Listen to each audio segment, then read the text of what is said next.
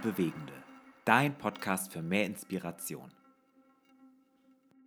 Herzlich willkommen zu einer neuen Podcast-Folge von Bewegt und Bewegende kurz vor Ostern. Schön, dass du dabei bist. Mein Name ist wie immer Sascha.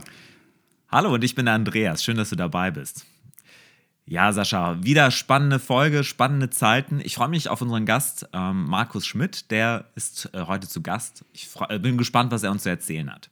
Aber Sascha, wie geht's dir? Kurzes Update, wie gewohnt. Och, bin ich jetzt irgendwie, irgendwie nicht so darauf vorbereitet. Ja, wie, wie geht's einem so? Also gerade ist ja so dieses Hin und Her, äh, haben wir jetzt ruhige Ostern oder sehr ruhige Ostern? Irgendwie äh, ist das die große Frage. Ich hoffe, äh, die Gemeinden streiten sich nicht zu sehr, ob sie Gottesdienste machen oder nicht. Ich glaube, da gibt es Wichtigeres. Also das sind so Dinge, die mich natürlich beschäftigen. Äh, vor allen Dingen, ob wir uns nicht mehr Gedanken machen müssten, was tun wir eigentlich für diejenigen, die Schwächsten der Gesellschaft, die vor allen Dingen darunter leiden.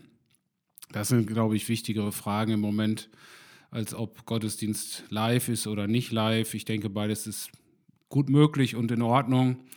Ähm, trotzdem macht das natürlich alles immer was mit einem, das ist ja klar, aber äh, man will sich davon auch nicht runterziehen lassen. Deswegen habe ich gestern mhm. Abend so den, den, den äh, Wetterforecast für die Osterzeit, jetzt für die Osterferien in Nordrhein-Westfalen, die beginnen ja jetzt am Wochenende, habe ich mir angeschaut und war so richtig äh, zufrieden und dankbar.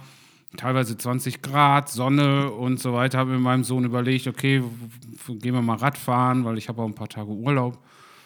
Naja, und äh, heute Morgen sind wir aufgewacht, da war ein komplett anderer Wettervorhersage. Also es fehlen wirklich diese Daten oh. von den Flugzeugen. Das ist ja die eine Möglichkeit, dass die Daten, die Flugzeuge fliegen nicht. Und äh, deswegen gibt es keine Wetterdaten. Und deswegen ist der Wetterbericht so wechselnd. Ja? Mm. Das ist die eine Möglichkeit. Oder ist es wie immer Schuld der Klimawandel? Äh, der ist ja an allem schuld. Oder äh, vielleicht drittens äh, könnte natürlich auch sein, äh, dass zuerst, äh, also alles kommt vielleicht durch ein Institut, was äh, irgendwie dem Staat gehört. Ich habe gedacht, ich mache auch mal eine Verschwörungstheorie. ähm, und dieses Institut, dieses Wetterinstitut ist staatlich gelenkt und äh, das hat zuerst immer gesagt, ja, Ostern muss schön sein, damit die Leute hier bleiben und nicht nach Mallorca aha, fliegen. Aha. Ja, weil das ist ja doof, also für die Regierung, wenn die Leute nach Mallorca fliegen, weil dann müssen sie ja erklären, warum das in Deutschland nicht möglich ist und das okay. ist ja alles stressig. Okay. Und deswegen sollten die Leute hier bleiben und deswegen super Wetter vor, vorhergesagt und jetzt müssen sie natürlich in die Realität eintauchen. Ja, ja, ja das klingt logisch. Ja, die positive Botschaft das daran ist, es gibt noch eine Realität. Also man merkt es ja. beim Wetter. Ob es regnet oder nicht, da gibt es eigentlich keine Diskussion. Ist doch schön, ne? Ja. Ich glaube, ich habe mich jetzt ein bisschen verrannt, ne? Aber ja, das ist, äh, sagt auch was darüber aus, wie es mir geht gerade. Wetter-App, Verschwörungstheorie. Alle Wetter-Apps sind, nee, die sind eben nicht gleichgeschaltet. Meine Frau, äh, die, die hat dauernd andere, völlig andere äh, Sachen wie wir. Äh, also ja. wie ich. Mhm. Ja, ich, ja. Ich also auf jeden Fall, falls mal die Hörerinnen und Hörer darauf reagieren wollen, da können Sie nämlich uns eine E-Mail schreiben, direkt ins Studio an hallo at bewegt und bewegende.de. Ja, oder Tipps, welche Wetter-App wirklich recht hat. Genau. Ja. Also schreibt uns, wir freuen mhm. uns über eure Nachrichten. Super. Genau. Ja, Sascha. Ja, wie geht's dir äh, denn? Nee, du musst jetzt auch was sagen. Ach, ich muss auch was. Ja, ja, du, nicht nur ähm, mich so ein Blödsinn reden lassen. Du bist jetzt dran. Äh, mir geht's gut. Ich ähm, bin, bin zufrieden. Ich hätte auch nächste Woche Urlaub und habe mich eigentlich auch irgendwie äh, drauf gefreut, dass gutes Wetter ist, aber wird nicht. Ähm, aber mir geht's gut. Ich äh, bin positiv insgesamt und freue mich, nächste Woche frei zu haben und ein paar Ausflüge zu machen und versuche ein bisschen diese ganze Zeit irgendwie, dass sie nicht spurlos an mir vorbeigeht, aber dass ich mich davon nicht zu sehr äh, aufregen lasse, bewegen lasse. Deswegen ist es auch manchmal gut, äh, einfach mal keine Nachrichten zu gucken, merke ich. Ja, das hatten wir, glaube ich, schon mal als, als, als ja, Tipp. Ja. Genau. Mhm. Kann man in den alten Podcast-Folgen anhören, lohnt sich immer wieder. Man muss nicht die neueste hören. Ähm, die anderen sind genauso cool. Ja. Mhm. Wollen wir nicht lange rumreden, rum, äh, starten wir direkt in unsere allseits beliebte Rubrik. Ja, die haben wir wieder mal dabei. Mhm.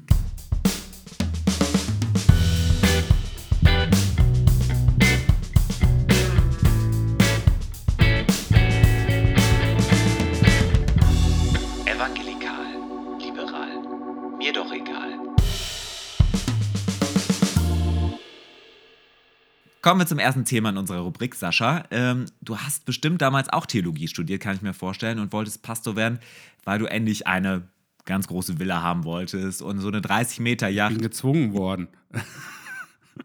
Ja, ne, das war so deine Motivation, oder? Ja, was? Eine 30-Meter-Yacht? Ja, genau. Die wollte ich selbst nicht haben, wenn ich das Geld hätte. Aber ähm, also äh, auf Schiffen fühle ich mich eingesperrt, auf Inseln auch. Aber äh, eine große Villa, ja, das wäre Ja, schon ne? klasse. Aber deswegen habe ich jetzt nicht Theologie dann nochmal studiert. Mhm. Auf jeden Fall gibt es so ein paar Pastoren auf der Welt, ähm, die haben sich nicht nur Sch- Schätze im Himmel äh, angesammelt, sondern auch ganz profan auf der Erde. Und äh, ich habe hier mal eine Liste mitgebracht, äh, welche angeblich die zehn reichsten Pastoren, ähm, wohlgemerkt, das sind nur Männer, aufführt. Und die meisten sind einfach so klassische Fernsehprediger. Ach, da bin ich mal gespannt. Dann, dann, dann sag mal. Sowas, sowas wie, ähm, wie, nicht Forbes, äh, wer, wer macht das denn immer noch? Da, so, die, die reichsten Männer der Welt, Ja, genau. ne? Gibt's ja das auch. sind ja die, die zehn reichsten Pastoren. Aber hier geht es Also- jetzt um Pastoren. Äh, Pastoren, und was genau. ist mit den Pastorinnen? Nee, die, die anscheinend, die wurden nicht reich. Also Ah. die waren, die fehlten auf dieser Liste. Ich, ich kann das nicht. Also wie gesagt, die Liste hat bestimmt auch, ist nicht vollständig. hat wird's- Lücken, ja. Hat Lücken, aber ich präsentiere mal so die Highlights. Ja, da bin ich mit Ähm, genau, damit du auch vielleicht so die Verhältnisse einordnen kannst. Auf Nummer 10 steht Bishop T.D. Jakes mit nur 18 Millionen Dollar Vermögen. Der hat schon so einen Namen wie so ein Rapper, ne? Ja, genau. So, TD. Die, Frage ist auch, wer, wer ihm den Bischofstitel gegeben hat. Vielleicht DJ. selbst. Ja, vielleicht hat er sich auch selbst getauft. Aber ich kenne ihn Ja. nicht. Ich kenne ihn Nee, nicht. Nee. aber vielleicht folgenden Herren auf Platz 8 der Rick Warren mit 25 Millionen Dollar Vermögen. Och, mehr hat er nicht. Nee, Nur 25 Millionen. Ja. Also von denen habe ich ja schon ein paar Bücher im Regal stehen. Ähm, der, der hat doch auch damals äh, diese Geschichte mit Obama irgendwie, so, das war so ein bisschen showmäßig für den gebetet, als er ins Amt eingeführt wurde, oder? Ja, genau, das war der. Ähm, aber ich würde ihn eher so zu den seriöseren hier äh, packen auf dieser Liste. Ähm, er hat, glaube ich, sein Geld hauptsächlich mit Buchverkäufen gemacht. Ich glaube, Leben mit Vision kam das auch irgendwie von ihm, glaube ich. Ich glaube, äh, das Ja, war das auch- war das Ding, das war das Ding, wo die Deutschen das alle so gemacht haben, wie das da drin steht und äh, die Amis gesagt haben, sagt ja nicht verrückt, äh, da 42 Tage, da jeden Tag das wirklich zu machen. Also Ja, genau. wo, wo Amerikaner sagen, ja, wir schreiben 42 Tage drauf, damit wir 20 Ja, machen, genau. aber die Deutschen haben das alle gemacht und haben Genau. gesagt, das ist echt viel, Leute, ist echt Ja, ja. viel. Aber ganz interessant ist auf Fall Platz 7 auf dieser Liste. Das ist Creflo, Vorname, Nachname Dollar. Ah, Dollar, ja, das Ja, ist, genau. das passt ja. Ja, ja hier ist wirklich, äh, also äh, Mr. 27 Dollar, Millionen. ja. ja, Gibt's- Mr. Dollar hat 27 Millionen Dollar auf der. Auf dem- 27 auf der Millionen, ja, gibt es keinen Euro, ne? Ja, nee, nee, nee. Also, Also- ich, ich würde mal sagen, da ist auf jeden Fall der Name Programm. Ja, auf jeden Fall. Also schauen wir mal weiter, was uns noch hier so erwartet. Auf Platz 4 ist vielleicht ein durchaus bekannter, der Benny Hinn. Der hat 60 Millionen US-Dollar Vermögen, schicke Anzüge, dicke Autos, tolle Yachten. Äh, Der, also ich, ich will jetzt keine religiösen Gefühle ver ver verletzen, aber das ist doch der, der so mit der Jacke so rumwedelt und auch wo, wo, wo Leute so in der Veranstaltung umkippen oder wo er auch Leute mal umstößt und so. Ja, genau. Genau. Ja. mhm. Ja, genau, der gibt es einige YouTube-Videos darüber. Ähm, total seriös der Typ. Ich erinnere mich, da so ein Jugendfreund, der hat sich mir offenbart, der wurde nämlich von seiner Mutter zu solch einer Veranstaltung von Benny hin äh, mit hingeschleppt. Und er war leicht schockiert, was er dort erlebte und glaube ich, äh, was Irritation bei ihm äh, geführt hat, zu, bei ihm geführt hat, war, dass die Türen abgeschlossen wurden und da standen irgendwelche Securities nach dem Motto, hier kommst du nicht mehr raus. So, und äh, ja, er bekam leichte Panik. Ah, ja, das ist ja Hörensagen. Ne? Das ist ja. Äh, naja, wen hast du denn noch? Also mein Highlight auf der Liste ist auch gleichzeitig Nummer 1, Kenneth Copeland. Der hat geschätzte 300 Millionen. Ah, da geht's ja mal los. 300 Millionen, das ist ja mal was. Da kannst du dir ja mal was für kaufen. Ja, genau. Der hatte auch jetzt letzten Zeit ähm, im, im Zuge von Corona auf YouTube einiges an Popularität gewonnen. Er ist zu so einem Meme geworden. Und ähm, ja, der hat versucht halt Covid-19, also unser Corona, wegzubeten. Er hat es getötet. Er hat auch über das Fernsehen so eine geistliche Fernimpfung angeboten. Und Für manchmal 5 Euro sind sie dabei. Ja, so ungefähr. Also die Leute scheinen zu, auf ihn zu stehen und äh, das zu glauben, weil 300 Millionen US-Dollar äh, sind ja schon was, was er da gesammelt hat. Und manchmal pustet er auch Covid weg. Aber lass ihn mal selbst zu Wort kommen. Wir haben hier einen kleinen O-Ton vorbereitet. COVID-19 COVID-19. burn.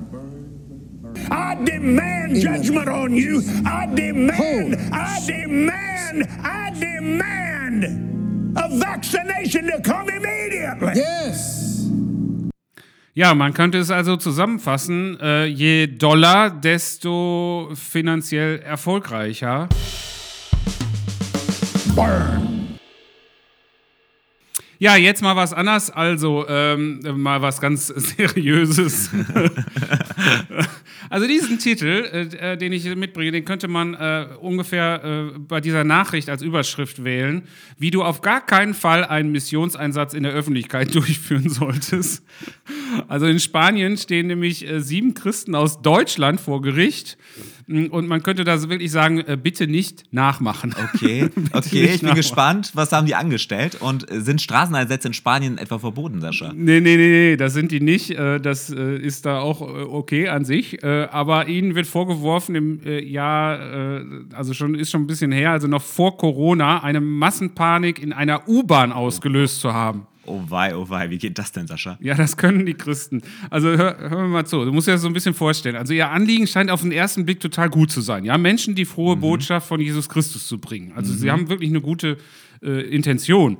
Äh, auch in Spanien ist das okay, ja, aber die Umsetzung war in diesem Fall irgendwie nicht so geeignet, das Ziel zu erreichen. Okay, also du spannst mich schon ziemlich äh, auf die Folter und die Hörerinnen und Hörer. Also was haben sie angestellt, Sascha? Erzähl mal. Also dieses, die, die haben sich folgendes gedacht. Also die, Ja. die sieben Christen äh, Heilige mit, Zahl? Ja, mit genau mit einer Mission. Die betraten also diese U-Bahn in Spanien Oh, und okay. mit, mit dabei waren nicht, nur die sieben, sondern auch noch mehrere Koffer, eine Weste mit arabischen Schriftzeichen drauf, Okay.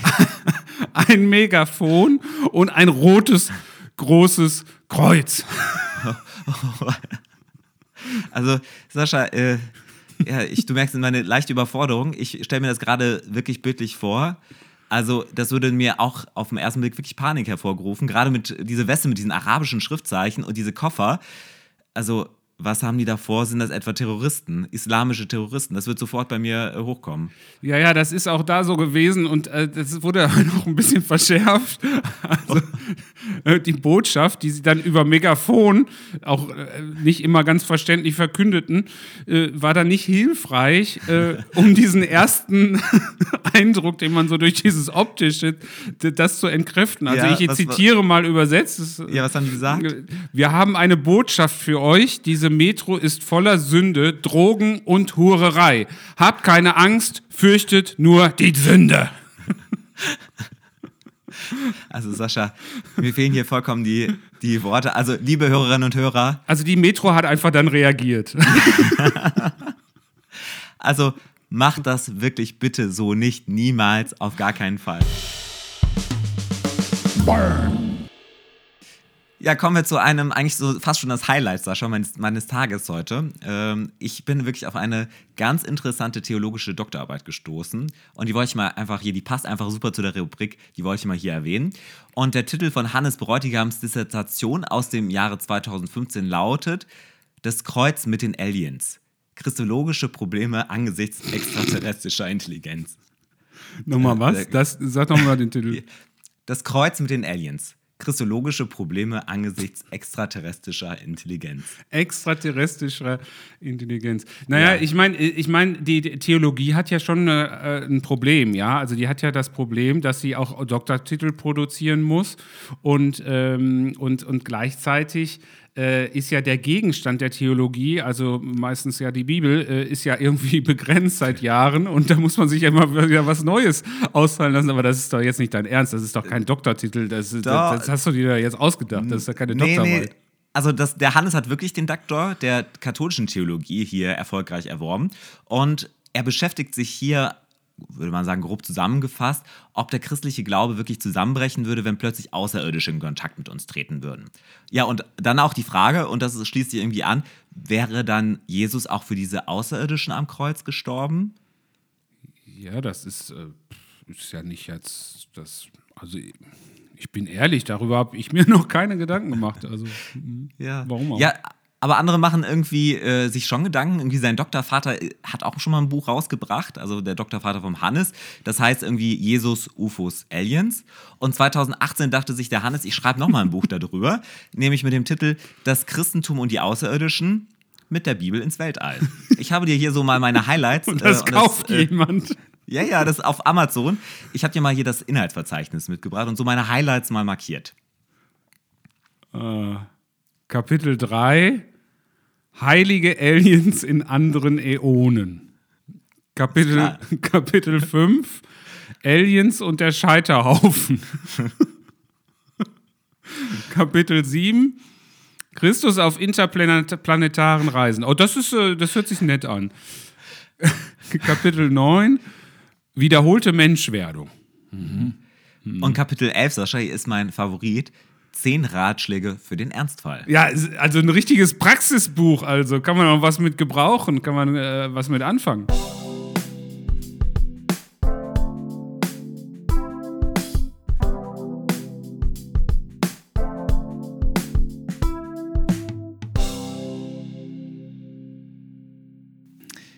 Ja, da sind wir auch wieder. Und inzwischen ist auch hier Markus Schmidt in unserem äh, virtuellen. Äh, ja, was haben wir hier eigentlich, Sascha? Was ist das hier? Es ist ein Zoom-Studio, ein Zoom-Podcast-Aufnahmestudio. Ein Zoom-Podcast-Aufnahmestudio. Da Ja. fehlte mir das Wort. Hallo Markus, schön, dass du da bist. Ja, hallo, schön, dass ich da sein kann in eurem Zoom-Studio.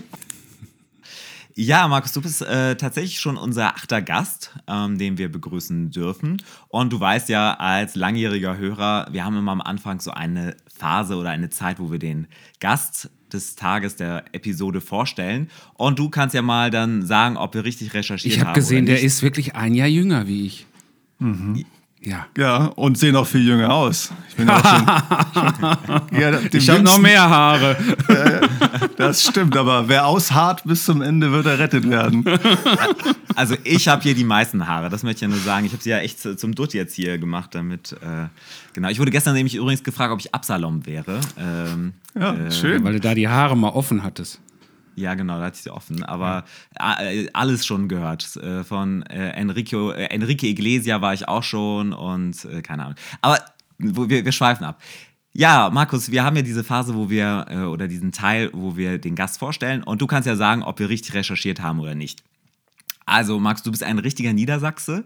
Du bist, glaube ich, in Niedersachsen auch geboren und äh, auch hast dort viel Zeit verbracht bis jetzt. Du bist Jahrgang 74. Du bist verheiratet mit Judith, vier Söhne. Und im ersten Beruf bist du Kaufmann für Speditionslogistik. Ein kleiner Zungenbrecher. Speditionslogistik. Dann hast du in Bad Gandersheim und Ursleben äh, Theologie studiert. Und aktuell bist du Pastor und Gemeindegründer in Hannover. Außerdem bist du Coach für Personal- und Organisationsentwicklung. Du bist systemisch-psychologischer Berater und du berätst Unternehmen und Führungskräfte in verschiedenen äh, Dingen. Und äh, ich habe jetzt gesehen, seit neuestem bist du auch Autor, ähm, aber dazu vielleicht später mehr. Haben wir irgendwas vergessen? Möchtest du etwas ergänzen, Markus? Nein, ist alles richtig. Ich bin ja fast erstaunt oder erschrocken, woher du das alles weißt. Also einige Sachen äh, weiß nicht unbedingt jeder und einige Sachen sind vielleicht auch nicht mehr ganz aktuell. Also ich konzentriere mich sehr stark momentan auf Gemeinde und Gemeindegründung. Das heißt, das ganze Coaching in Sachen Personal- und Organisationsentwicklung ähm, mache ich nur dann, wenn das Geld stimmt. Äh, nein, wenn der Herr mich dahin führt. ähm, aber es ist sehr, sehr in den Hintergrund äh, getreten. Aber nee, alles richtig. Alles richtig. Okay. Weißt, okay. du noch, weißt du noch, als wir uns das erste Mal gesehen haben? Ich weiß das noch. Als du bei mir warst, Ja. ne? als du bei mir äh, im damaligen Haus. Da äh, hast du noch woanders gewohnt. Ich habe Ja. gedacht, wo, du bist hier nicht richtig. Du bist hier nicht richtig. Ich habe gedacht, nee, das, das, das kann nicht stimmen. Also äh, zwischen, ich glaube, äh, Kfz-Werkstatt und Industriegebiet, äh, irgendwo hinten drin, ein kleines, wunderschönes Häuschen. Du hast gedacht, hier kann man nicht wohnen, hier wohnt kein Mensch. Ne? Aber ja, doch, da haben wir tatsächlich gewohnt. Mittlerweile haben wir ähm, ja, ein Haus können, äh, kaufen können.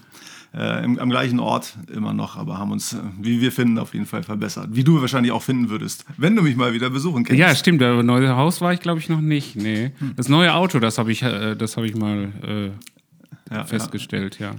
Aber wo wir gerade bei dem ersten, äh, ersten äh, Begegnung sind, Markus, hat dir schon, also als ich dich das erste Mal gesehen hatte, da hatte ich irgendwie folgende Suggestion und vielleicht hat dir das schon jemand gesagt. Also ich hatte irgendwie die Suggestion, den Eindruck, dass du irgendwie der, auch der jüngere Bruder von Lothar Kosse sein könntest, diesem bekannten Lobpreismusiker. Äh, hat ja schon mal jemand gesagt, da bin ich der Erste, äh, der kommt ja auch irgendwie aus Niedersachsen, habe ich gesehen und seid irgendwie verwandt, verschwägert.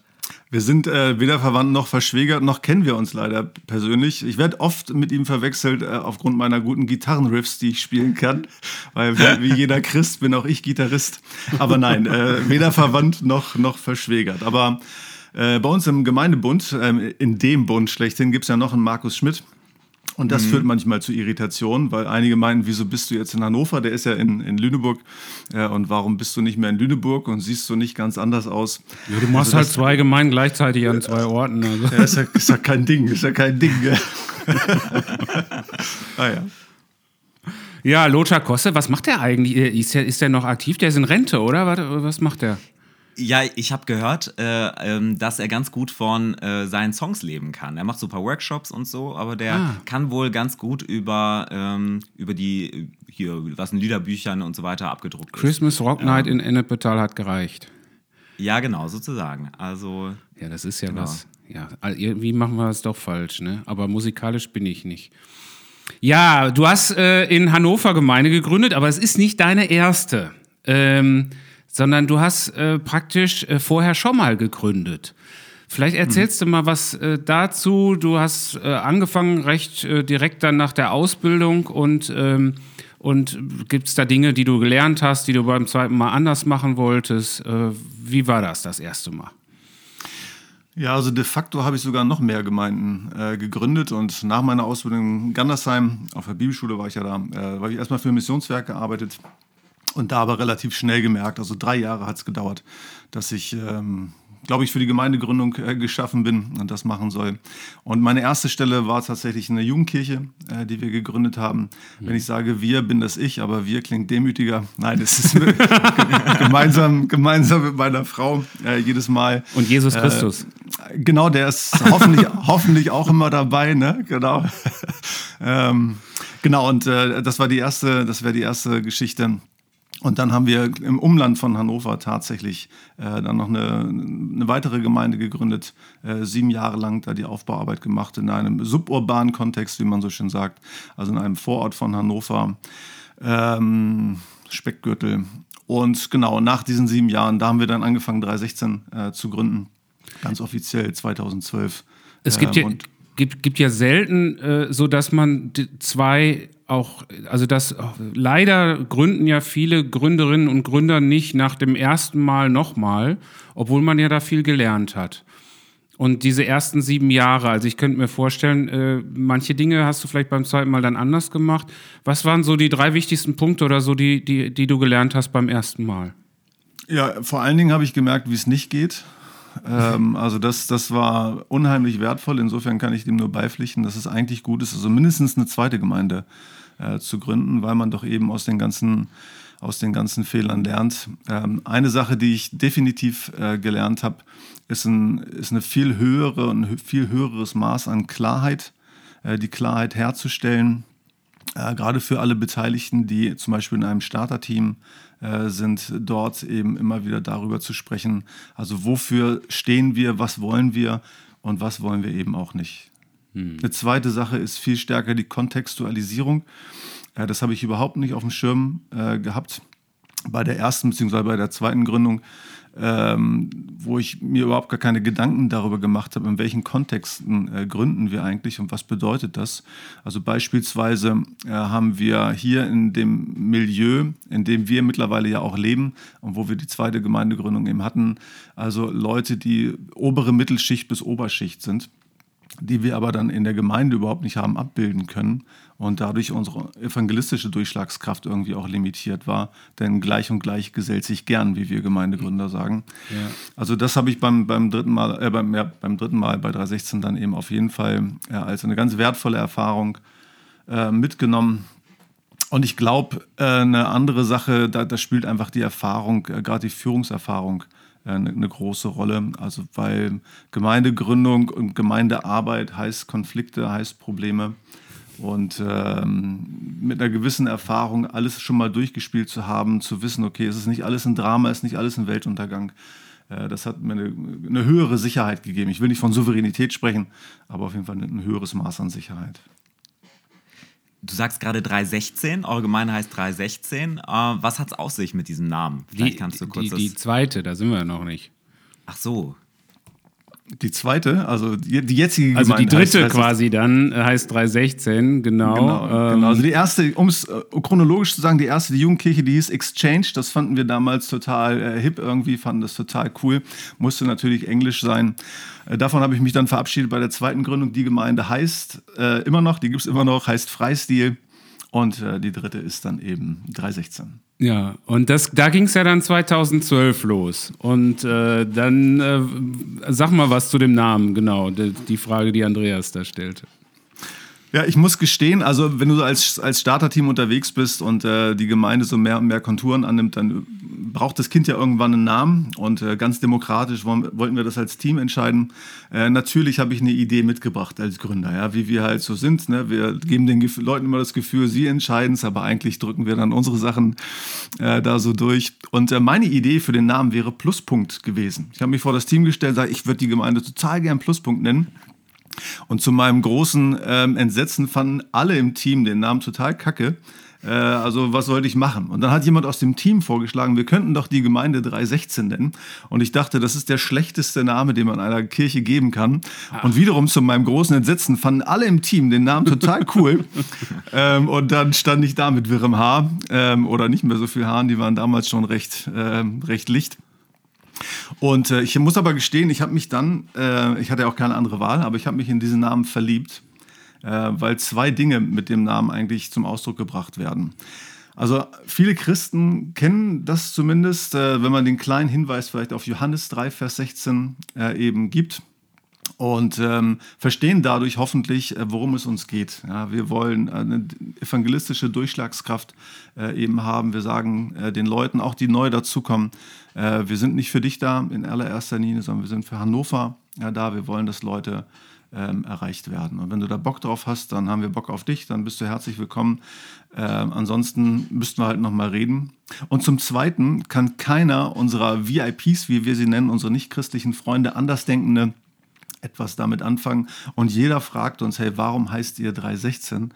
Und wiederum sind wir dann bei der, bei der Essenz ja, des Evangeliums. So sehr hat Gott die Welt geliebt. Und geben zumindest potenziell die Chance, äh, über die Erklärung des Namens einen Einstieg in ein, ähm, ein glaubensverdichtendes äh, Gespräch zu kommen. Mal mal vielleicht so ein, so, ein, so ein Bild für unsere Hörerinnen und Hörer. Wie sieht 316 äh, oder sah vor Corona vor einem Jahr aus? Also was, was kann man sich da vorstellen? Wie war der Gottesdienst, äh, oder auch ähm, der Charakter? Ähm, Gibt es Hauskreise, Kleingruppen? Gibt es noch andere Standorte? Was, was kannst du da erzählen? Ähm, ja, das gab es alles. Ähm, der Charakter ist eigentlich zum einen mal der, dass wir sehr, sehr gerne Gottesdienste feiern und das am liebsten an öffentlichen Orten. Also da Gottesdienste feiern, wo Leute sowieso äh, gerne hingehen. Äh, wir viel Wert äh, auf, eine, auf eine gute Predigt äh, legen, die ähm, theologisch natürlich ähm, pickepackevoll sein darf, aber vor allem auch sehr pragmatisch. Also so, dass ähm, da quasi immer ein Knopf und ein Henkel dran ist, äh, dass man was mitnehmen kann. Musik ist uns sehr, sehr wichtig. Ähm, obwohl wir das jetzt nicht wirklich ähm, gesucht haben, sind wir sehr dankbar dafür, dass sich so die ganze oder viele Singer-Songwriter äh, bei uns äh, tummeln und, und ja, auch hier äh, gilt, gleich und gleich gesellt sich gern. Da, wo einige Musiker sind, sind dann eben andere. Das heißt, das ist sehr, sehr quirlig. Äh, das Publikum insgesamt ziemlich jung, also 25 bis 35 Jahre alt ist so der Median äh, der Leute, die wir äh, primär erreichen. Und ähm, es ist ein bisschen alternativ, ähm, jetzt nicht so Hochglanz, ähm, wie man es vielleicht erwarten würde, sondern es ist auch bewusst ein bisschen, ja, vielleicht auch ein bisschen einfacher. Und das So ein bringt bisschen uns dahin- Werkstatt, Werkstattcharakter so. ja, ein klein wenig, aber eigentlich mit ähm, oder aus Überzeugung. Ja, also es soll für uns immer auch multiplizierbar ähm, sein. So sprechen wir bei 316 immer von den magischen 150. Wir äh, haben uns zum Ziel gesetzt, dass keine Kirche, keine Gemeinde größer sein soll als 150 Partner oder Partnerinnen, wie wir äh, unsere Leute nennen, äh, sondern dass äh, spätestens bei 150, aber am liebsten nach all, alle drei Jahre eine neue Gemeinde, eine Tochtergemeinde gegründet werden soll. Ähm, und ich glaube, das erklärt auch so ein bisschen das, das Quirlige, äh, das, das wir haben, das Dynamische, das manchmal Unverbindliche, was die Zielgruppe als solches sowieso hergibt. Also das ist, ist auf jeden Fall auch eine Herausforderung, immer wieder Identität äh, zu schaffen und Zusammenhalt. Ähm, genau. Und ansonsten, ja, sind wir in Hauskirchen, wir haben ein Ausbildungsprogramm, das nennt sich das Lehrreich wo wir Leute quasi von, von Anfang an, von der Wiege bis zur Bahre, könnte man sagen, äh, in das Thema Jüngerschaft hineinführen. Also mit dem Moment, wo sie gläubig werden, sie dahin führen, dass sie wiederum als Stadtboten unterwegs sind. Ähm, so ist unser Verständnis. Jeder von 316 ist als ein Stadtbote in Hannover unterwegs und versucht ja die beste Nachricht äh, überhaupt an Mann und Frau zu bringen. Mhm. Ich bin übrigens äh, ganz begeistert von euren Singer-Songwritern. Einer ist auch auf unserer Spotify-Playlist, der Aha. Jan Jakob. Mhm. Ähm, und ich finde es echt total klasse. Also ich bin, bin, ein ganz großer Fan von euren Songwritern, Singer-Songwritern. Ja, ja, ja, das ist wirklich, wirklich schön zu sehen, auch zu sehen, wie die Jungs und Mädels sich da entwickeln und so. Und wie gesagt, neben, neben Jan haben wir viele, viele andere noch. Äh, Emanuel Nikolas macht gerade ein Crowdfunding äh, für seine ersten Release und Sobi und ach, Jetzt, ich fange ich, ich fang gar nicht erst an, sonst vergesse ich sowieso wen und dann sind die alle böse mit mir.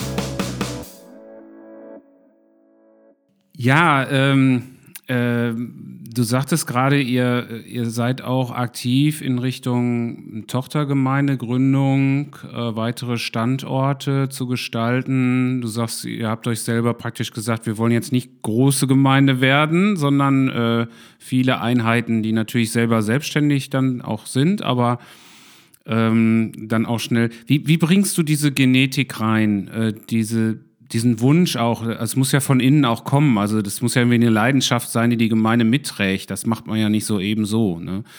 Ähm, das ist natürlich für das Reich Gottes wahrscheinlich sehr effektiv, aber äh, trotzdem bedeutet das ja was, wieder Leute auszusenden, äh, auch Geld oder Zeit zu investieren für einen neuen Standort. Naja, ich denke, das ist ja generell die große Herausforderung für, für all die, die in Verantwortung äh, sind, also die Vision immer wieder äh, zu, zu beschreiben. Aber viel wichtiger als, als die Vision sind dann eben die praktischen Schritte. Ja, also eine Vision hat für mich immer was Romantisches äh, und am Sonntag feiern Leute das vielleicht ab, wenn man eine tolle Vision gemalt hat. Am Montag tut es dann manchmal, also vielleicht nicht höllisch weh, aber ziemlich weh, äh, wenn man dann tatsächlich ähm, ja, in, den, in manche sauren Apfel eben beißen muss. Ähm, wie gut das gelingt, äh, das sei mal dahingestellt. Ähm, ich glaube, was einer der wesentlichen äh, Punkte für mich ist und auch vielleicht einer der großen Learnings, das war ja vorhin die Frage so aus den anderen beiden Gemeindegründungen, was ich dann auch mit der Klarheit äh, meinte, war, dass als wir 316 gegründet haben, ähm, ich mit, mit dieser Vision angetreten bin und ich gesagt habe, ähm, ja, wenn, wenn ihr hier dabei seid, äh, mitmachen möchtet, ähm, was immer wieder rauskommen wird, wo, wo ich einfach gemacht bin, äh, ist, ist das Thema Gemeindegründung. Ne? Und es wäre unfair, euch darüber im Unklaren zu lassen und zu sagen, ja, vielleicht wird auch eine Tochtergemeinde gegründet, sondern das ist für mich das ist für mich gesetzt. Das hatten die Leute tatsächlich auch schwarz auf weiß und die wussten, es würde darauf hinauslaufen so hat man zumindest immer eine Verhandlungsbasis, dass man sagt, ähm, ja, okay, das ist jetzt nicht, das ist jetzt kein, keine nicht die brandneue Information oder äh, Offenbarung, sondern dafür sind wir doch angetreten. Und ähm, das, das rettet natürlich nicht vor irgendwelchen äh, Schwierigkeiten, weil die Kirchen und die Gemeinden, die Leute immer denken, na, wir sind noch nicht so weit und wir müssten noch ein bisschen größer und wir müssten noch ein bisschen mehr Einkommen haben. Aber so warte man halt auf den St. Nimmerleinstag, wie man so schön sagt. Ähm, und insofern heißt das natürlich dann auch aus den Erfahrungen lernen. Und was vielleicht noch eine zweite Sache ist, äh, wir sprechen bei uns immer ganz oft von Testballons. Also gerade so für Change Management Prozesse oder in der Gründung, äh, wo wir sagen, hey, lass uns mal einen Versuch starten. Wir Einfach mal ausprobieren. Wir, ja. wir probieren es mal aus Ja. und wenn es kacke war, dann, dann lassen wir es, dann haben wir was daraus gelernt, dann haben wir vielleicht ein bisschen Geld versenkt, aber wir können uns nicht den Vorwurf machen, dass es uns nicht gelungen ist. So mit unserer Tochtergemeinde, also bis wir dann zur Tochtergemeinde kamen, sind nicht drei, sondern sieben Jahre vergangen. Aber wir haben nach drei Jahren angefangen. Also wir haben Wort gehalten. Aber wir haben, wir haben ähm, in Altwernbüchen, wo wir eben die Tochtergemeinde gerade gründen, äh, wir haben zwei Fehlversuche hinter uns. Ja, und das war sehr, sehr, sehr schmerzhaft.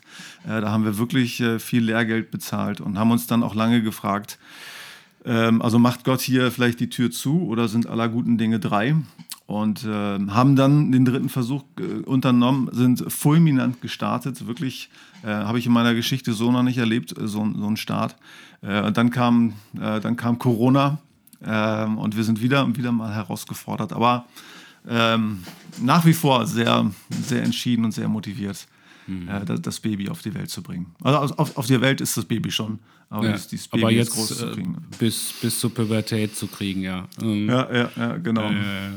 Ja, äh, ich meine, das ist, äh, ist wirklich eine spannende Frage. Ähm, Es ist ja so eine Grundhaltung. Du sagst ja, bei uns ist es eigentlich das Normale, dass wir gründen wollen, dass wir neue Orte schaffen wollen, wo Menschen die Liebe Gottes einfach kennenlernen können, auf angemessene Art, kontextualisiert, was auch immer.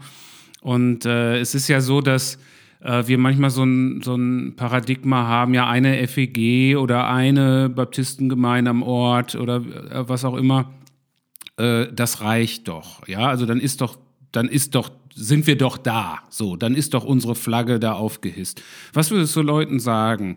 Ähm, brauchen wir mehr Gemeinden auch eines Bundes, die vielleicht unterschiedlich sind an einem Ort oder reicht da eigentlich nicht eine? Ich sag mal, in Hannover gab es ja auch vorher schon die FEG Hannover. Ja, ja also ein, ein ultimatives und definitives Ja dazu, dass, dass wir noch mehr äh, Gemeinden brauchen und nicht nur FEGs. Ich meine, wir spielen natürlich ganz oben, ne? wir spielen in der Champions League der Gemeindebünde, äh, das, das wissen wir zumindest und, und hoffen, dass es immer mehr erfahren. Aber äh, es braucht unterschiedlichste, unterschiedlichste Kirchen. Und äh, Ja. ich glaube, es ist vermessen, wenn wir uns vorstellen, dass ähm, dass, dass ein paar Kirchen vielleicht eben reichen. Ne? Und ich habe, ähm, als wir 316 angefangen haben, äh, kam der ERF oder jemand vom ERF ähm, auf, auf mich zu und hat mich tatsächlich gefragt, sag mal, denkst du wirklich, dass es noch eine, noch eine Kirche in, in Hannover braucht? Es gab 30 oder 40 äh, von international über frei und äh, dann natürlich landeskirchlich organisiert. Und ich habe damals gesagt, ähm, ich, ich, ich weiß nicht, ob es noch eine braucht, aber es, ich glaube, es braucht noch eine andere. Es braucht noch eine andere Art äh, von Kirche, um Milieus zu erreichen, die sonst keine Kirche erreicht. Und Hannover ähm, im Stadtgebiet und jetzt in der Region, das sind eine Million Menschen. Also wenn wir, wenn wir 1000 Gemeinden hätten, ja, dann äh, bräuchten wir ja eben dann 1000 Mann pro, pro Gemeinde, um, um Hannover wirklich zu erreichen. Wohl wissend, ne, dass nicht alle gerettet werden, äh, das, ist, das ist gar keine Frage. Aber wir sind ja nur eine absolute Minorität.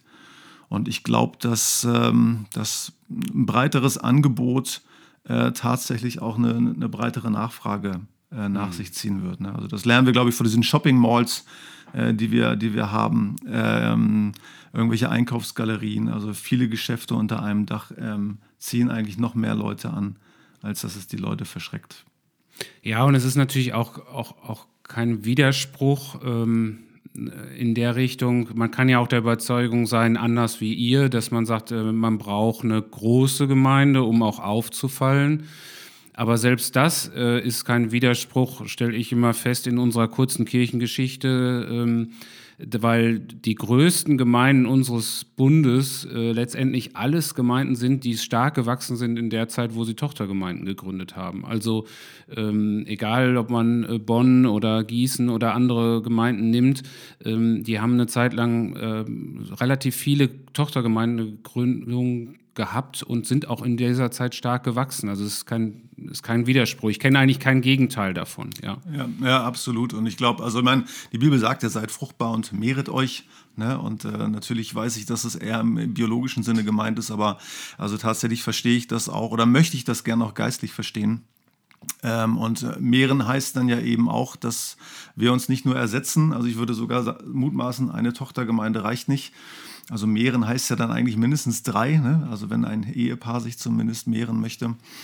Ähm, und das, was du gerade beschreibst, Sascha, äh, stelle ich eben auch fest, also dass eben das Wachstum dann stattfindet, äh, wenn wir bereit sind und uns aufmachen, uns zu multiplizieren, zu teilen oder äh, neu, neu, zu gründen. Ich nenne das mhm. den Elterneffekt. Ähm, dieser Elterneffekt, der, der immer dann einsetzt, ja, wenn man sich eben bereit erklärt, ein neues Leben in die Welt zu setzen. Und ich meine das noch nicht mal, dass das Wachstum nur quantitativ dann bemessen ist oder messbar ist, sondern, sondern auch qualitativ. Auch geistlich, ja. also geistig. Auch, auch geistig, ja. in, der, in der Tiefe, in der Qualität, in der, in der Atmosphäre, in der, in der Tiefe der Anbetung, in der, in der Hingabe mhm. in, in Sachen Jüngerschaft. Ne? Es fordert uns enorm heraus, äh, Gott vertrauen zu müssen, also gerade in finanzieller Hinsicht äh, beispielsweise, wobei das primär ja dann immer die Leitenden äh, dann irgendwie verantworten müssen, aber auch als, als Gesamtgemeinde ähm, hat das ein, eine enorme Wirkung. Ne? Wenn ich daran denke, als meine Kinder, als die ersten Kinder auf die Welt kamen,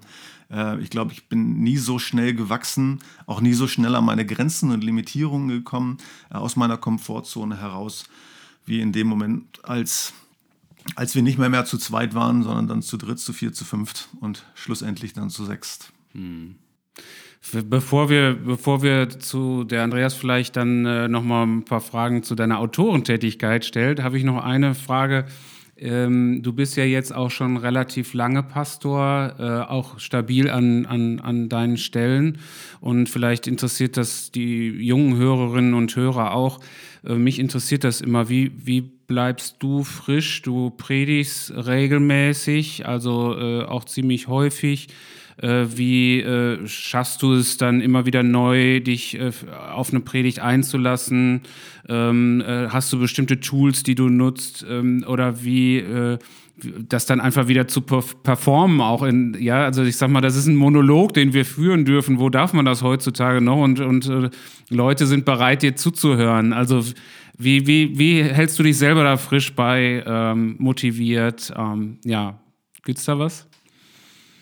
Ja, ähm, also vorab, also ich glaube, es ist, also man, man hält es nicht immer unbedingt, sondern mhm. wie du auch sagtest, man kommt immer wieder dahin zurück. Ne? Also man hat immer diese, diese Phasen äh, der Erneuerung und manchmal muss man eben äh, erstmal an den Punkt kommen, dass man, dass man selber realisiert, hey, ich brauche Erneuerung ne? oder mhm. ich, ich brauche ich brauch eine geistliche ähm, Erfrischung. Und ich glaube also für, für Leitende sowieso und insbesondere Gemeindegründer, müssen, glaube ich, Künstler darin werden, also sich selbst aufzuerbauen, ne? weil wir als, als Pioniere äh, doch immer die, doch die Ersten sind ne? und ähm, bestimmte Mechanismen und Strukturen in Kirchen ähm, eben noch, noch nicht so gegeben sind. Ne? Von daher, glaube ich, ist das auch Teil, auch wesentliche Aufgabe ähm, unseres, unseres Jobs, also Teil der Aufgabenbeschreibung zu gucken, also dass unser Energielevel eben passt. Ähm, also mir hilft Sport enorm. Mhm. Also ich habe eine, eine, eine, Sportroutine, das heißt, ich gehe an fünf von sieben Tagen morgens, äh, wenn eigentlich alle noch schlafen, gehe ich laufen, mache ein Workout und äh, guck da, guck natürlich auch für die ganzen Deswegen Geist siehst du noch so gut aus. Deswegen sehe ich so gut aus. Deswegen sehe ich so gut aus, ja, genau. Ähm, genau, also das, das, das, hilft mir enorm, ähm, also mein, mein Körper da entsprechend äh, zu, zu, zu behandeln. Ähm, und darüber hinaus äh, habe ich eine recht ausgeprägte Leseroutine. Also ich bin sehr inspiriert dadurch, also von anderen zu lesen, äh, wie sie das machen oder generell Fachliteratur. Das ist ein Weg, der mich, der mich sehr inspiriert. Ähm, andere inspirierende Orte, andere Menschen, äh, die, mich, die mich geistlich erfrischen können. Ist in Corona-Zeit ein bisschen schwierig. Äh, da, da, leide ich auch drunter, mhm. dass, dass das so ist. Ähm, und tatsächlich, äh, und ich glaube, das ist sehr subjektiv, aber habe ich große Freude dran, ähm, andere, zu, andere zu sehen, junge Leiter zu sehen und da, wo ich kann, äh, sie ein Stück weit zu begleiten, zu bevollmächtigen, zu merken, wie sie in, in ihre Rollen, in ihre Berufungen reinwachsen. Also das äh, löst eine ganz große Genugtuung äh, in mir aus, weil ich mich manchmal eben auch dabei ertappe, dass ich denke, man, ähm, boah, also gerade jetzt in dieser Corona-Zeit, ne, also wo ich manchmal auch sage, eigentlich so richtig Spaß macht es gerade nicht. Ähm, und, und, wofür mache ich das eigentlich? Ne? Also wofür schlage ich mich jetzt gerade wieder mit diesen ganzen Corona-Regeln rum und dieser Frage, machen wir Ostern, machen wir Ostern nicht und wie machen wir es? Ähm, und dann aber zu sehen, dass, dass Leute ähm, ja irgendwie ähm, ja, in ihre Berufung hineinfinden. Ja, das, das, das gibt mir tatsächlich viel Energie. Ja. Ja, und auch was ankommt von der Predigt bei denen, die sie hören. Ne? Ganz, Ab, absolut, klar. Oder wenn jemand sein Leben. Feedback, ja. Genau, genau. Und wenn, wenn Leute irgendwie ähm, zu, zu Jesus finden oder so. Ne? Wir haben jetzt in dieser Corona-Phase, hat mir jemand erzählt, äh, da hat einer seiner Kumpels, ein VIP, der einmal in der Kirche war, er hat jetzt des Nachts äh, geträumt, er hätte sich bekehrt, aber nur, nur im Traum. Ja, der hat aber im Traum nichts äh, mit, mit Kirche zu tun gehabt bis dato ähm, und zeigte dann am Morgen nach dem Aufwachen deutliche Symptome eines Nachfolgers von Jesus, ne, nämlich eine innere Leichtigkeit, eine Freude und so und fing dann an, in die Hauskirche zu gehen, äh, hat sich dann in einen unserer Gottesdienste gemogelt und hat eigentlich gar kein Ticket mehr gekriegt, aber jemand vom Welcome hat seinen Platz dann äh, geräumt und er konnte da sitzen. Und äh, sowas, sowas zu erfahren, ne, da denkst du, genau dafür mache ich das. Ne, und das, das gibt unheimlich viel Kraft. Ja. Ja, toll.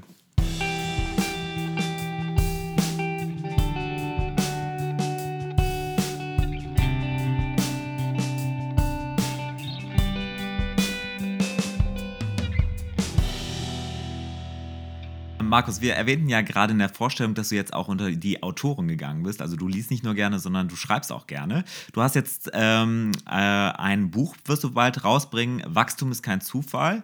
Äh, du hast auch die sogenannten Wachstumsgruppen entwickelt und auf Facebook beschreibst du dich ja selbst als Wachstumsspezialist. Äh, was verbirgt sich dahinter, hinter diesem Wachstum? Wachstum, ja, Wachstumsspezialist äh, klingt fast ein bisschen arrogant. Ähm, in Zeiten von Corona bezeichne ich mich momentan mehr als Wachstumserreger. Äh, das ist vielleicht ein bisschen, bisschen kontextualisiert. Ja, also geistiges Wachstum ähm, oder persönliche Entwicklung, so könnte man es nennen. Oder ich würde es auch nochmal anders beschreiben. Also die beste Version von dir zu werden. Also jetzt nicht von dir, Andreas, sondern äh, insgesamt die beste Version äh, von, von mir zu werden. Ich glaube, das ist neben der, der Anbetung Gottes, für die wir geschaffen sind, äh, das eigentliche Ziel, das wir hier auf Erden haben. Jesus zum Verwechseln ähnlich zu sehen. Und ich stelle fest, ähm, also natürlich bei mir ähm, am allermeisten, aber dass geistliches Wachstum also nicht, also nicht ganz zufällig äh, geschieht. Ja? Also nur lange Christ zu sein, nur lange in die Kirche zu gehen, ähm, heißt nicht unbedingt, dass, dass Menschen geistlich wachsen. Und äh, dieses Thema bewegt mich. Es ist einer von drei Grundwerten, die wir auch bei 316 äh, haben.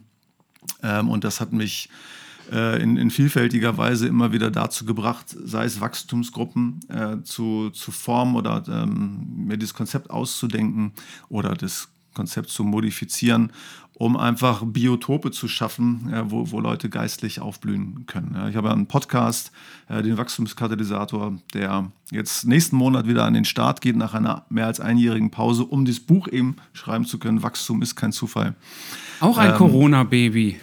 Auch ein Corona-Baby, ja. Aber ich, ich kann sagen, ich schwöre, ich hatte den Gedanken schon vorher und ich hat, war auch schon vor Corona mit dem SCM-Verlag in dem Fall äh, im Gespräch. Aber ich habe es quasi während des ersten Lockdowns äh, hauptsächlich geschrieben. Aber es ist ähm, schon raus. Nee, im Juli kommt es Ah, raus. ist im Juli. Im, im Juli kommt es raus. Äh, Das heißt, es ist, es ist geschrieben, es ist äh, durchlektoriert ähm, und im Grunde ist es gerade im Satz. Und im Juli wird es dann, wird's dann erscheinen. Das heißt, in dem Buch dann lernen die Leserinnen und Leser kennen ähm, oder das Konzept der Wachstumsgruppen kennen oder dein Jüngerschaftsprinzip oder äh, Nachfolgeprinzip und können das dann direkt umsetzen. Ja, also sie lernen nichts über Wachstumsgruppen. Äh, da gab es tatsächlich ein Kapitel, aber das ist, äh, ist haben wir gestrichen. Ähm, wie so oft bei Pastoren und Predigern war es mal wieder zu lang. Äh, das heißt, das, das ist da rausge rausgegangen. Aber ähm, es geht darum, tatsächlich geistliches Wachstum zu erfassen, zu verstehen, dass geistliches Wachstum automatisch ist, nämlich von Gott her aber nicht zufällig und einen kleinen, aber doch bedeutenden Beitrag unsererseits erfordert. Und dann gibt es fünf Themenfelder, äh, durch die ich meinen Leser und die Leserinnen natürlich auch führe, äh, die es zu bestellen gilt, um in ganzheitlicher Art und Weise äh, wachsen zu können. Okay. Bin gespannt, ich werde es auf jeden Fall kaufen. Sehr gut, dann schon mal ein. Vielleicht können wir Sascha auch noch dahin bewegen. Wir können das ja dann verlinken. Wir verlinken das. Äh, irgendwo Genau. kann man das bestimmt verlinken. Ich habe keine Ahnung. In den Show Notes, wie wir Podcaster so sagen. Ja. Show Notes, Genau. genau, genau. Da, äh, oder bei Insta oder wo auch immer. Da werden wir es dann verlinken. Ja, ähm, ich sag mal, mal eine ganz andere Frage. Es ist ja so, dass äh, wir schon merken, Ihr habt Evangelisation auf dem Herzen und gleichzeitig ändert sich in unserer Gesellschaft was. Das spürt man ganz deutlich. Ähm, Im ersten Lockdown vor einem Jahr ungefähr hat man das gemerkt. Äh, Kirchen haben festgestellt, sie sind nicht systemrelevant. Ähm, da ändert sich was. Wir sind von einer christlich geprägten Gesellschaft doch stark in eine säkularisierte Gesellschaft, ähm, haben wir uns entwickelt. Und äh, jetzt merkt man das auch teilweise an der Berichterstattung, finde ich, äh, so über Freikirchen, da wird das in einen Topf geworfen. Äh, früher wurde das zwar auch gemacht, aber da kamen die einfach gar nicht vor. Jetzt äh, wirkt es so, als wenn es ja schon auch bewusst negativ dargestellt ist, je nachdem in welche Zeitschrift. Wie geht ihr damit um, mit Öffentlichkeitsarbeit? Sollten wir Christen da irgendwas anders machen, aktiver, strategischer vorgehen? Hat das überhaupt einen Einfluss auf Evangelisation oder sagst du, das spielt eigentlich keine Rolle? Äh, wir müssen beziehungsorientiert arbeiten und da ist das erstmal egal, was wir oder was grundsätzlich Freikirchen für einen Ruf in Deutschland haben. Ähm, also ich finde mich da fast nie wieder in so einem Artikel, aber äh, und möchte immer dagegen schreien und sagen, nee, so sind wir nicht. Aber äh, ja, wie geht's dir damit? Hm. Ja, ähm, ich bin da tatsächlich ein bisschen distanziert, also in, in, in dem Sinne, dass ich da nicht an vorderster Front äh, mitkämpfe. Also tatsächlich, mhm. glaube ich, ist, ist der Auftrag klar. Das heißt, Leute zu erreichen, nicht nur zu erreichen, sondern äh, zu Jüngern machen.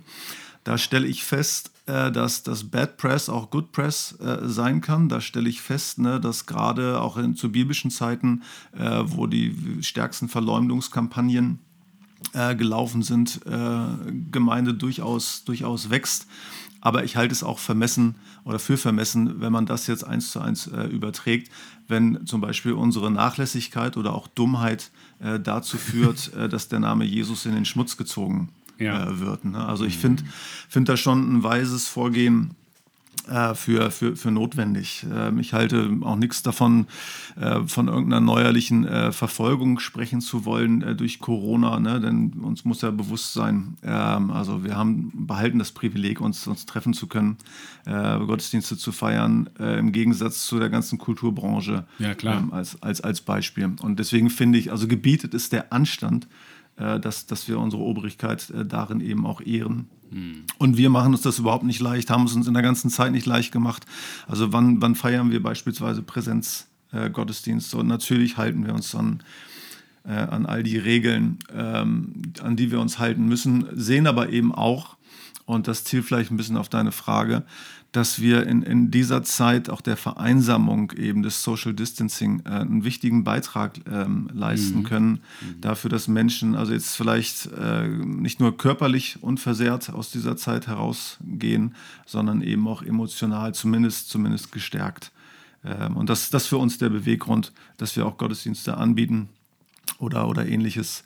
Ähm, aber ähm, ja, ich, ja. Mer ich, ich merke immer, ähm, also das, das Wichtigste ist eigentlich, um Vertrauen aufzubauen, oder das Einfachste, das simpelste Mittel, um Vertrauen aufzubauen. Und Vertrauen brauche ich ja dafür, dass Kommunikation gelingt, dass hinterher das ankommt, was ich möchte, was ankommt. Und ähm, deswegen, das Wichtigste, um Vertrauen aufzubauen, ist, glaube ich, immer Dienen, selbstloses Dienen. Also wo die, wo die Kirche selbstlos gedient hat, den Menschen gedient hat, nicht zu ihrem eigenen Nutzen, nicht zu um, um ihre Flagge aufzurichten, nicht um ihren Pastor zu bezahlen, nicht damit die Zahlen stimmen, sondern wirklich um zu dienen, um für die Menschen da zu sein. Und gerade in so einer Zeit, äh, aber auch in völlig normalen Zeiten, ähm, da, da gehen die Herzen auf, da, da, da fangen die Menschen an zu vertrauen, okay, der tut das jetzt nicht, um seinen Verein zu stärken, um sich zu stärken, sondern er tut es jetzt wirklich für mich, für uns, für den Stadtteil, für das, was wir hier, was uns wichtig ist gemeinsam. Und dann entsteht Vertrauen und plötzlich gelingt Kommunikation. Also ich merke immer, das hängt, äh, manche äh, tun ja so Diakonie und Evangelisation so komisch trennen, aber das ist eigentlich eine Einheit, das gehört beides zusammen. Diakonie bereitet den Weg, dass die Menschen mir zuhören ähm, und offen sind für das, was ich zu sagen habe, an gut, dass die gute Botschaft als gute Botschaft ankommt. Und das äh, finde ich so wichtig in dieser Zeit. Ja. Absolut, absolut. Ne? Und das ist ja einer der, also wir haben ja drei Grundwerte und über Nachfolge und Wachstum haben wir gerade gesprochen. Gesellschaftliches Engagement oder Gesellschaftstransformation, äh, so, so nennen wir das. Ne? Wir, sind, wir sind, wie du gerade sagst, wir sind äh, wir sind für die Stadt da. Ne? Unser Claim for Fame, unser Missionsstatement lautet, wir machen Hannover schöner. Und unter dem äh, subsumiert sich dann auch letztlich jede, jede Antwort, jede Fragestellung, die dann eben noch kommt. Äh, also was, was machen wir? Und hat es einen Beitrag, liefert es einen Beitrag dazu, äh, unsere Stadt äh, eben, eben schöner zu machen? Und das, das müssen die Leute eben, äh, eben spüren. Und wie ich ja gerade hier versucht habe, also wir feiern jetzt nicht unbedingt Gottesdienste, weil das unser gut oder Gott gegebenes Recht ist oder wie auch immer, von wem es gegeben ist äh, sondern die Fragestellung ist, ähm, also welchen Beitrag können wir leisten, äh, dass es Menschen in dieser Pandemie äh, eben, eben gut geht. Mhm. Ja, also ja. ich glaube, ja, wir versuchen ja unsere Leute dahin zu führen, dass sie sich selbst ernähren, Selbsternährer sind, also eine geistliche Mündigkeit. Ähm, und wenn es nicht gelingen würde, dass Leute geistlich reifen und wachsen, auch in Zeiten wie diesen, dann denke ich, hätten wir grundverke irgendwas grundverkehrt gemacht.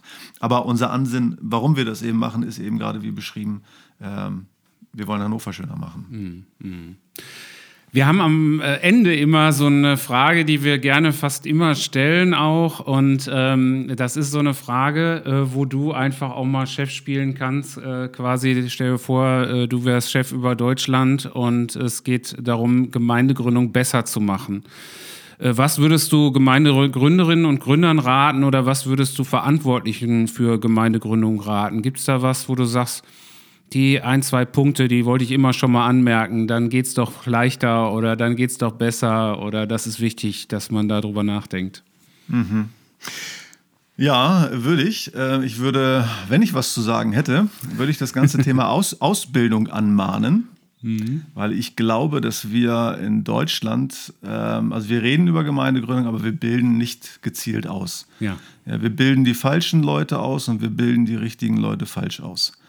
Ja, also wir quälen Gemeindegründer, Pioniere, Unternehmer, Leute, die richtig was auf dem Kasten haben, die die wesentlichen Dinge, die für Gemeindegründung wichtig sind, äh, tun, äh, Teams zusammenstellen, Vision haben, ähm, Vision auf die Straße bringen. Äh, wir quälen die durch fünf Jahre Theologie ähm, mit ein, zwei Kursen äh, über Gemeindegründung, wenn es hochkommt, in praktischer Theologie dann, dann vielleicht, dann machen die noch äh, in einem der besten Gemeindebünde äh, weltweit äh, zwei Jahre Trainee und dann haben wir sie sieben Jahre ähm, quasi isoliert äh, und äh, um sie dann wieder los, loszuschicken und äh, schaffen dann halt manchmal so Beamtenstrukturen, in, in, die wir sie entlassen.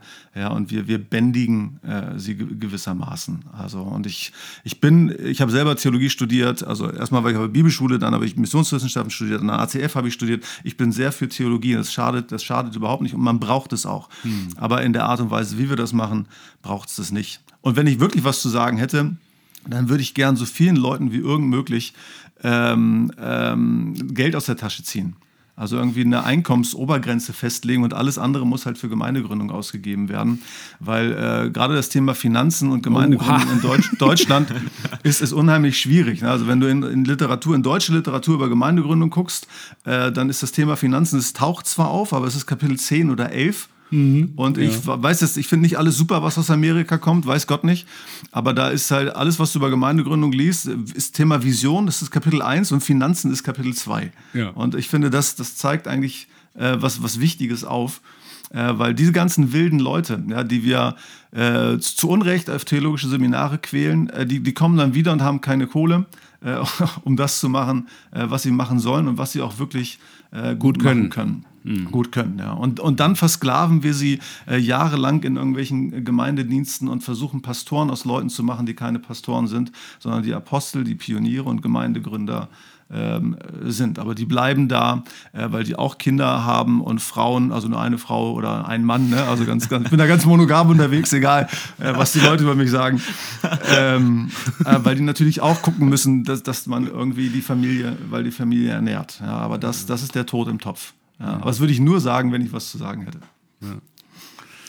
Ja. Äh, ich, ich sag mal, das ist mit ein Grund, warum wir diesen Podcast machen, nicht wegen den Finanzen. Also wir haben bisher noch keinen Euro dafür gespendet bekommen, äh, also zumindest nicht direkt, ähm, dass wir es zugeordnen könnten. Aber es ist so, dass wir uns eben bewegen lassen wollen von genau diesen auch Geschichten, wo wir dann wissen, okay, da kann es hingehen. Ja, also da entsteht eine Gemeinde in Hannover, äh, die wieder weiter äh, Orte schafft, ähm, wo Menschen getauft werden, wo Menschen äh, gesegnet werden, wo Menschen heiraten, wo Menschen Gemeinde auf ihre angemessene Art kennenlernen und vor allen Dingen das Wichtigste, Jesus Christus kennenlernen.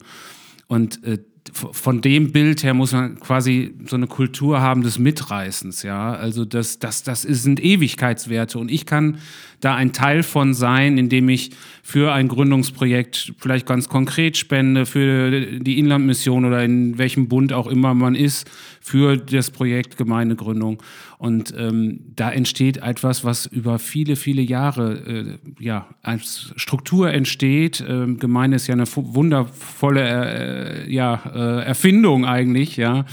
Ähm, und äh, das ist das, ist das was, was mich auch bewegt, natürlich. Äh, klar, ich habe diesen Job, aber äh, ähm, nicht nur das, sondern auch eben äh, wieder immer wieder neue Wege zu finden, die Menschen zu erreichen mit, äh, mit Jesu Liebe. Ja, weil ich jeden Tag neu sagen kann, Herr, danke, dass ich mit dir leben kann, dass du mein Freund bist, dass ich mit dir durch diese Zeit gehen kann. Und wenn man sich mal vorstellt, man hätte das nicht, ähm, also man hätte wirklich keinen Glauben, gerade wir, die wir schon so lange dabei sind, ja, und uns da schon so dran gewöhnen äh, und das sich überlegt, was einem dann fehlen würde in manchen Situationen des Lebens, dann denkt man, Mensch, das wünsche ich meinem Nachbarn und plötzlich wird es wieder ähm, ja, relevant, ja, für mich. Ja.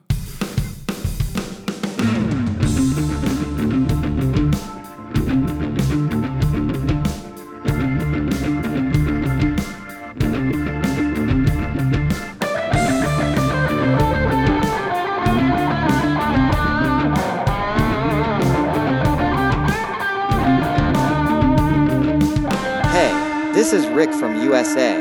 I proudly present the Spotify playlist for Moved and Movers. Stay tuned and be blessed. Unsere altbewährte Tradition. Der Gast des, äh, der Episode bringt ja einen Song mit. Markus, was hast du uns für einen Song für unsere Spotify-Playlist Bewegt und Bewegende mitgebracht? Uh, Fragile von Sting. Ah. Aha. Fragile von Sting habe ich mitgebracht. Was verbindest du mit dem Song? Ist das ein Lieblingssong? Ja, ich habe ich hab nicht so einen richtigen Lieblingssong. Ne? Ich bin generell so musikalisch eher der Mainstream-Typ. Äh, ja? Und wenn mir mal ein Song gefällt, und bin ich wirklich äh, ganz zwanghaft, dann höre ich den in Endlosschleife hoch und runter, sodass meine Kinder, meine Frau äh, sagen, mach da mal was anderes an. Aber Fragile ist tatsächlich ein Song, äh, zu dem ich immer mal wieder zurückkomme. und ähm, ich glaube, wenn ich, wenn ich das richtig verstanden habe von Sting, geht es ja quasi darum, ähm, also am 9-11 hat er diesen Song ja auch gespielt, äh, wo es dann um, um fehlgeleitete Religion und sowas geht. Aber ähm, das verbinde ich da vielleicht so ein bisschen mit, äh, aber hauptsächlich ähm, geht es mir um die, um die eigene Fragilität, ähm, mhm. die, die da besungen wird. Ja, das, das nicht zu vergessen. Und ähm, das ist gewissermaßen also die Geschichte meines Lebens, ja, auch die Geschichte meines Dienstes äh, immer mit der eigenen Fragilität äh, konfrontiert äh, zu sein. Ja, wie jetzt gerade so deutlich wurde, eigentlich als Gründer immer an vorderster Front zu sein, mich aber mindestens die Hälfte, wenn nicht zwei Drittel meiner Dienste auch immer gefragt habe, also bin ich, bin ich an der richtigen äh, Stelle mit dem, was ich kann, das, was ich mache, war immer meine Feststellung, aber ich hatte manchmal das Gefühl, ich habe die innere Konstitution nicht dazu, das, das alles zu tragen. Ich habe ein halbes Leben mit Depressionen zu kämpfen gehabt, äh, viele Therapien gemacht. Ähm, und äh, das wurde Teil meiner, meiner Geschichte, meiner Verkündigung.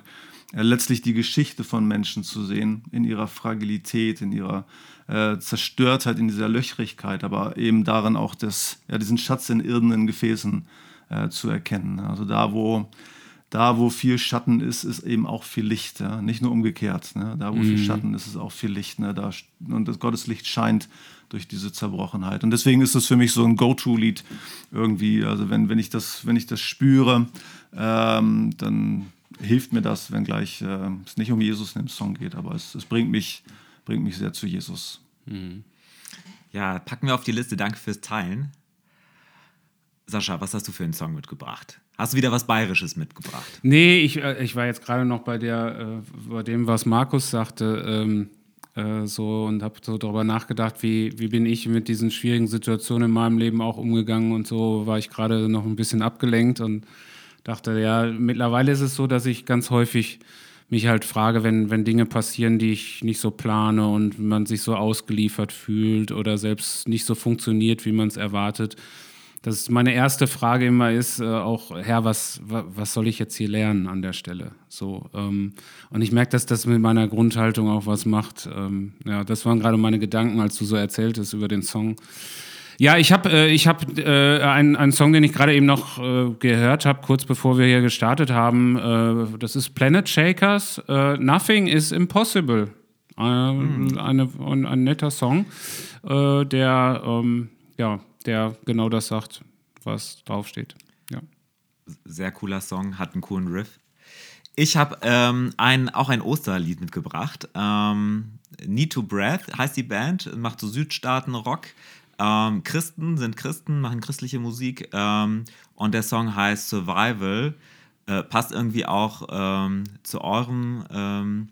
Zu euren Songs, also Überleben. Und da geht es darum, wirklich so, dass, dass Jesus das ist wirklich, was uns auch in Herausforderungen in unserem Leben trägt und uns überleben lässt und immer wieder neu, jeden Tag neu. Und das ist eigentlich so diese Osterbotschaft. Und ein Ostersong, vielleicht wenn Ostern dieses Jahr auch ein bisschen ruhiger wird, ist es doch das, was mir immer innere Freude macht und mich auch da trägt, jeden Tag neu.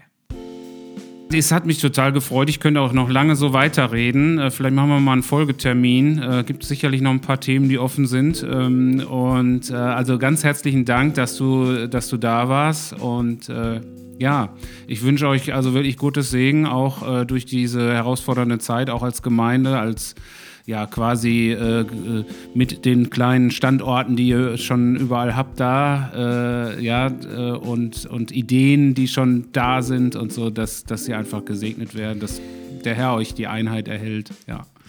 Ja, ja, vielen Dank. Hat mich auch sehr gefreut, äh, bei euch zu sein. Ähm, Das hat mir irre viel Spaß gemacht. Und ich hoffe, dass wir uns dann demnächst mal nicht nur mal wieder im Zoom-Room treffen, sondern ganz analog äh, und dann vielleicht einen Bonbon zusammenlutschen oder irgendwie was machen, was uns allen Freude macht. Ja, dann gebe ich einen aus.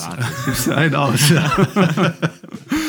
Alles klar. Wir sagen auch den Hörerinnen und Hörern, Bleibt bewegt. bleibt bewegt. Tschüss. Tschüss. Ciao, ciao.